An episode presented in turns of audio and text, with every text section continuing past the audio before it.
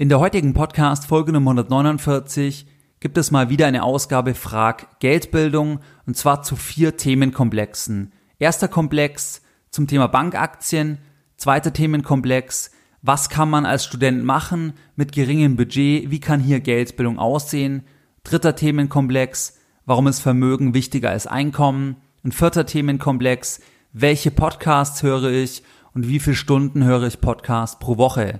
Viel Spaß bei der heutigen Podcast-Folge Nummer 149. Herzlich willkommen bei Geldbildung, der wöchentliche Finanzpodcast zu Themen rund um Börse und Kapitalmarkt.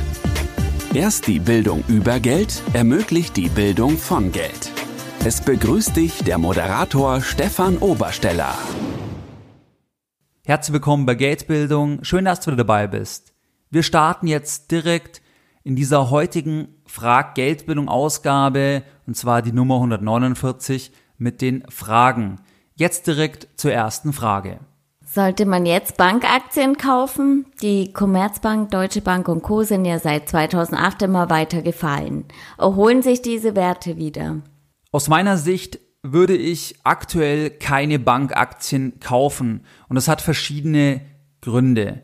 Die Gründe sind wie folgt. Zum einen ist die gesamte Branche der klassischen Banken, der Filialbanken, der Großbanken extrem unter Druck und zwar auch wegen der Digitalisierung, wegen dem Internet, wegen neuen sogenannten Fintechs, die im Prinzip das alte Geschäftsmodell der Banken strittig machen. Das gilt im Kreditbereich, im Zahlungsverkehr, im Anlagebereich, im Wertpapierhandelsbereich, in allen Bereichen gegenüber als Pendant der, der klassischen Banken gibt es bereits Fintech-Unternehmen, die teilweise mehr oder weniger größer oder kleiner sind. In jedem Fall sind diese Firmen extrem stark finanziert, werden extrem stark gepusht von Investoren und aus meiner Sicht werden einige dieser Firmen auch langfristig am Markt bestehen bleiben und wirklich auch im Prinzip Geschäftsfelder komplett von Filialbanken übernehmen, weil sie einfach viel schlanker sind von den Kosten, viel effizienter und auch im Prinzip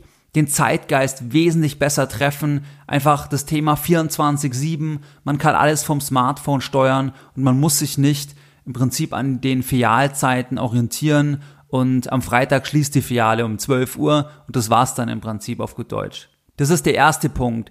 Diese digitale Revolution, da weiß man nicht, wie werden sich die Banken hier im Prinzip erholen oder gibt es die Banken in der Form in zehn Jahren überhaupt noch? Deswegen würde ich Banken nicht als Long-Term-Investment, zumindest keine Einzeltitel, in Betracht ziehen. Der zweite Punkt ist, warum ich keine Banken kaufen würde, ist ganz klar, dass die Gewinnerwartungen der Banken äußerst fragil sind. Das haben wir zum Beispiel jüngst bei der Deutschen Bank gesehen oder auch bei anderen Großbanken. Was heißt fragile Gewinnerwartung? Fragile Gewinnerwartung heißt, weil der Fragensteller ja sagt, dass die Banken stark gefallen sind und ob sich die Werte wiederholen. Fragile Gewinnerwartung heißt im Prinzip, dass zwar jetzt eine Bankaktie auf Basis der aktuellen Gewinnerwartung interessant aussehen kann, zum Beispiel in puncto niedrigen KGV, dass das Ganze aber dann hinfällig wird, wenn der Gewinn nicht so kommt. Das heißt, wenn Abschreibungen kommen, die den Gewinn komplett auffressen oder das Ganze sogar in die Verlustzone kippen lassen, dann sind auch die Bewertungen eigentlich überflüssig, weil ein KGV kann man sich ja auch auf Basis der zukünftigen, der erwarteten Gewinne ansehen und wenn das dann gering ist, ist es nur tatsächlich gering, wenn diese Gewinne auch so tatsächlich kommen. Bei Banken haben wir das immer wieder gesehen, dass einzelne außerordentliche Abschreibungen für irgendwelche außerbilanziellen Sachen, für irgendwelchen sonstigen Geschäfte dass die im Prinzip den gesamten Gewinn, den Gewinn teilweise von mehreren Jahren, teilweise von mehreren Jahrzehnten, im Prinzip komplett auffressen. Und das meine ich mit fragilen Gewinnerwartungen. Und das ist kein Geschäftsmodell an sich, wo ich unbedingt langfristig investiert sein möchte. Kurzfristig zu sagen, man spekuliert aus den und den Annahmen auf eine Erholung, das ist was ganz anderes. Aber langfristig in Einzelwerte würde ich nicht unbedingt investiert sein wollen. Kommen wir direkt zur zweiten Frage. Als Student ist mein Budget nicht so hoch. Wie kann ich trotzdem Geldbildung betreiben?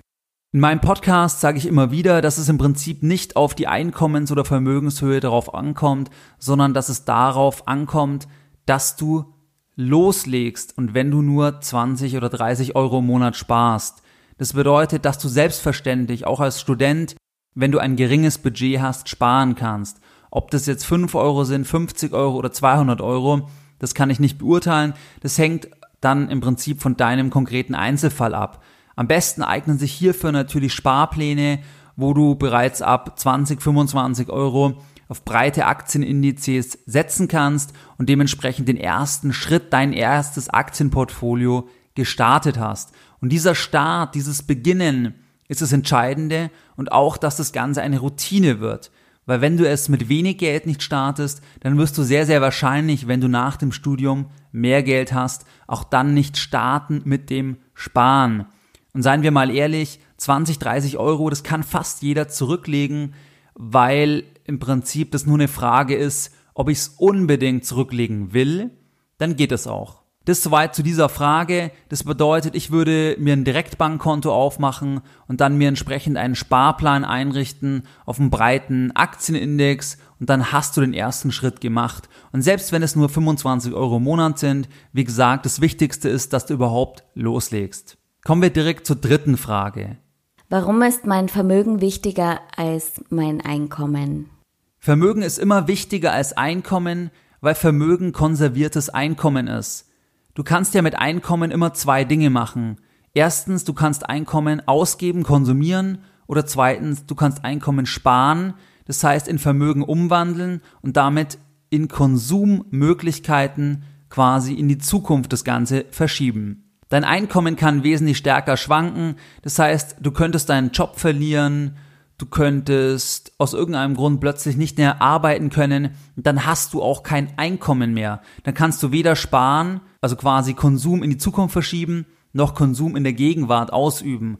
Vermögen, wenn du es sicher anlegst, wenn es schnell liquidierbar ist, dann kannst du immer damit konsumieren, weil du es quasi sofort in Konsum umwandeln kannst. Zur Erinnerung, Vermögen war irgendwann ja auch mal Einkommen außer du hast das Vermögen auf anderem Wege erworben, wie zum Beispiel über Erbschaft oder Lottogewinn, aber auch dann war es quasi irgendwann mal Einkommen bei einer anderen Person, zum Beispiel bei dem Erblasser, der Einkommen erzielt hat, einen Teil gespart hat, in Vermögen umgewandelt hat und quasi diesen Gutschein für Konsum nie eingelöst hat und irgendwann gestorben ist und dann quasi diesen Gutschein für Konsum, das Vermögen an jemand anderes vererbt hat. Vermögen ist also sicherer, Du kannst es jederzeit in Konsum umwandeln. Bei Einkommen kann das Ganze auch auf Null fallen. Wichtig, die Annahme ist natürlich, dass das Vermögen liquidierbar ist, also umwandelbar ist in eine Währung, in Geld, was du dann in Konsum tauschen kannst und natürlich,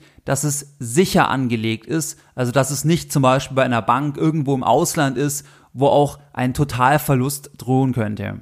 Kommen wir direkt zur vierten Frage. Wie viele Podcasts hörst du selber pro Woche und welche kannst du neben Geldbildung noch empfehlen? Pro Tag höre ich etwa ein bis zwei Stunden Podcasts. Das hängt damit zusammen, dass ich eigentlich fast nie Musik höre, sondern immer Podcasts, wenn ich auf dem Weg zum Fitness bin, zum Einkaufen, im Fitness selber, dann höre ich immer Podcasts zu 90 Prozent, außer ich trainiere zum Beispiel mit jemand anderes zusammen. So komme ich auf etwa zwei Stunden pro Tag, 14 Stunden pro Woche und kann hier wirklich sehr, sehr viele Informationen im Prinzip aufnehmen. Das war übrigens auch damals der Grund, warum ich überhaupt den Podcast Geldbildung gestartet habe, weil ich von dem Format Podcast extrem überzeugt bin. Es gibt kein anderes Format, außer dieses Format quasi über die Ohren, über den, den Ton, was du aufnimmst, wo du nebenbei andere Sachen machen kannst, das heißt, das Ganze ist das einzigste Format, wo du multitaskingfähig bist. Du kannst währenddessen bügeln, die Wäsche waschen, du kannst zum Sport gehen, du kannst zur Arbeit fahren, was auch immer. Du kannst nebenbei noch etwas anderes machen und gleichzeitig wertvolle Inhalte aufnehmen. Und so komme ich insgesamt auf die 14 Stunden. Und ich schaue auch wirklich, dass ich einfach die Zeiten, die Wege beim Sport und so weiter wirklich nutze, damit ich auch meine ganzen Podcasts im Prinzip anhören kann. Ich höre einige deutsche Podcasts, aber die allermeisten sind aus dem englischsprachigen Raum. Hier will ich dir einfach mal ein paar nennen, weil ich insgesamt etwa 30 Podcasts höre. Ich nenne jetzt einfach mal ein paar Shows, ein paar Podcast-Shows aus dem amerikanischen Raum, die ich dir empfehlen kann. Das ist zum einen die James Altucher Show mit James Altucher, die ich dir extrem empfehlen kann. Das ist im Prinzip ein Interviewformat, wo James Altucher interessante Leute interviewt. Das können Milliardäre sein, das können Bestsellerautoren sein, ganz unterschiedlich. James Altucher ist vom Hintergrund selbst ehemaliger Hedgefondsmanager. Heute betreibt er mehrere Podcasts, unter anderem auch die James Altucher Show. Ist auch ein recht erfolgreicher Autor und der bringt wirklich immer wieder interessante Einsichten, kann ich dir auf jeden Fall als Podcast empfehlen und das Ganze erscheint einmal oder eine Folge erscheint pro Woche. Ein weiterer Podcast ist die Rich Dad Radio Show von Robert Kiyosaki. Da kennst du vielleicht das Buch Rich Dad Poor Dad. Auch hier erscheint der Podcast einmal pro Woche und in der Regel macht er die Folgen zusammen mit seiner Frau, mit Kim Kiyosaki heißt sie, glaube ich. Und dann haben sie teilweise noch andere Interviewgäste und am Ende der Podcast-Folgen haben sie in der Regel ein Format Ask Robert, wo er nochmal auf entsprechende Hörerfragen eingeht. Und diese Podcast-Show ist wirklich fokusmäßig auch im Bereich finanzielle Bildung. Ein weiterer Podcast, den ich dir empfehlen kann, du brauchst aber extrem viel Zeit, ist die Tim Ferriss Show. Tim Ferriss ist ebenfalls ein Bestseller-Autor. Mit das bekannteste Buch ist vielleicht die Vier-Stunden-Woche wo es viel geht um das Thema Fokus, Effizienz, Automatisierung von Online-Geschäften im Prinzip. Und diese Show kann ich dir empfehlen, weil er wirklich schon extrem starke Interviewgäste hatte in der Vergangenheit, zum Beispiel Arnold Schwarzenegger oder auch diverse andere Milliardäre, Bestsellerautoren oder auch Schauspieler. Das heißt, diese Show ist keine klassische Investment-Show, oder kein Podcast, der rein ums Thema Investment geht, sondern eher breit gefächert. Das heißt, es geht um das Thema, wie organisiere ich mein Leben, um das Thema Online-Business, um das Thema, wie finde ich meine Passion. Also ganz unterschiedliche Bereiche werden im Prinzip bei dieser Show abgesteckt. Wie ich gesagt habe, du brauchst extrem viel Zeit, weil er ist bekannt, der Tim Ferriss, dass er sehr, sehr lange Interviews macht. Das heißt, es gibt Interviews, die dauern über zwei Stunden und hier musst du halt überlegen, ob dir das vielleicht vom Format her zu lang ist. In jedem Fall kann ich es dir empfehlen, vielleicht mal reinzuschauen und dir dann die Folgen anzuhören, die interessant sind. Ein weiterer Podcast, der sehr interessant ist zum Thema Online-Business, ist im Prinzip Internet Business Mastery.